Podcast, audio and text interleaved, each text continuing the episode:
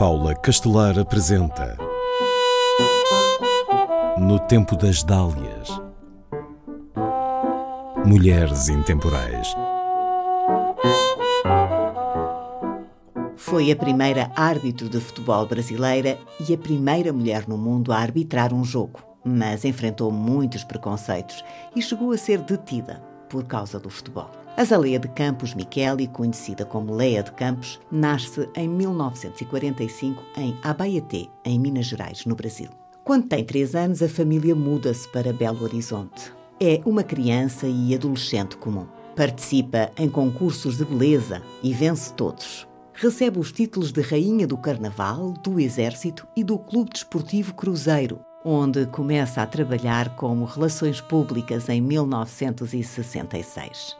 Tem 21 anos e é assim que começa a interessar-se pelo futebol. Faz parte do seu trabalho divulgar as iniciativas do clube e começa a acompanhar a equipa de futebol nas suas viagens. Na época, pouco ou nada sabia do jogo, mas queria saber mais e decidiu aprender, com um objetivo preciso: arbitrar.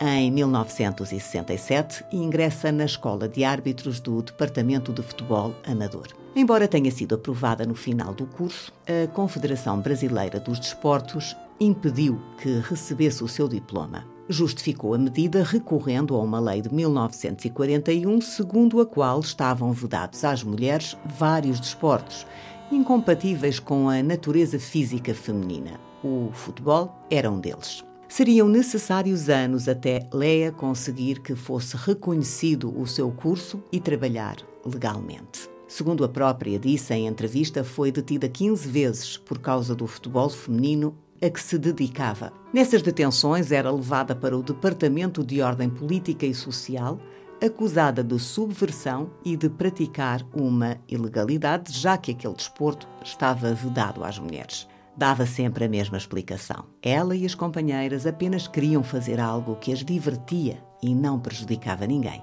O chefe da delegacia onde era interrogada acabou por se tornar seu amigo. Em 1971, Lea é convidada pela FIFA para arbitrar um torneio de futebol feminino no México. Para poder aceitar o convite, necessitava de autorização da Confederação Brasileira dos Desportos. Decide então recorrer aos seus conhecimentos no Exército para conseguir uma reunião ao mais alto nível nada mais, nada menos do que com o Presidente da República, o General Emílio Médici, que estava de passagem por Belo Horizonte. O Presidente decidiu apoiá-la e disse-lhe que fosse encontrá-lo daí a dias na capital brasileira.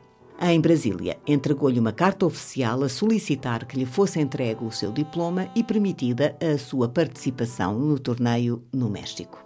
A carta presidencial foi o passaporte de Leia para o México e para uma vida profissional legalizada. Com a missiva do presidente, foi ao encontro do dirigente da Confederação Brasileira dos Desportos, na época, João Avelanche. Era o mesmo que não lhe tinha permitido a entrega do diploma, mas nesse dia mudou de opinião. Mais tarde, Leia diria em entrevista que ele convocou imediatamente uma conferência de imprensa para anunciar o acontecimento, congratulando-se com o facto de o Brasil estar prestes a ter a primeira árbitro feminina do mundo. Leia de Campos frequentou também a Faculdade de Jornalismo e trabalhou como repórter. No início dos anos 60 do século XX, cobria acontecimentos desportivos para a rádio. Era habitual os jornalistas entrarem nos balneários para conversar com os jogadores que andavam frequentemente despidos. Isso levou a que ela fosse impedida várias vezes de entrar nos balneários e, consequentemente, de fazer o seu trabalho. Tanto na sua atividade como jornalista, como no campo de futebol, continuou a ser vítima de preconceitos pelo facto de ser mulher. Na imprensa eram frequentes os comentários jocosos e foi preterida como árbitro por ser mulher várias vezes. No seio familiar, era recriminada pelas suas escolhas profissionais. Chegou a afirmar que os homens da família a tinham apoiado mais nessas suas escolhas do que as mulheres. Em 1974, a sua carreira de árbitro terminou bruscamente. O veículo onde seguia chocou com um autocarro e Lea quase ficou sem a perna esquerda. Foi sujeita a 101 intervenções cirúrgicas, Andou numa cadeira de rodas durante dois anos e esteve várias vezes nos Estados Unidos a fazer tratamentos. Aí conheceu o jornalista desportivo colombiano Luiz Eduardo Medina, com quem se casou. Passou a residir nos Estados Unidos, dedicando-se inteiramente ao jornalismo político, mas acompanhando com satisfação os investimentos feitos na América no futebol feminino.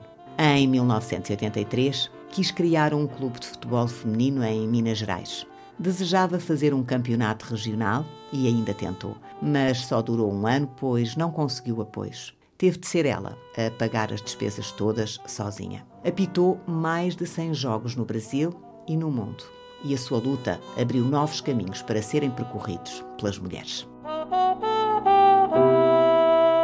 No tempo das Dálias, em parceria com o MIMA, Museu Internacional da Mulher.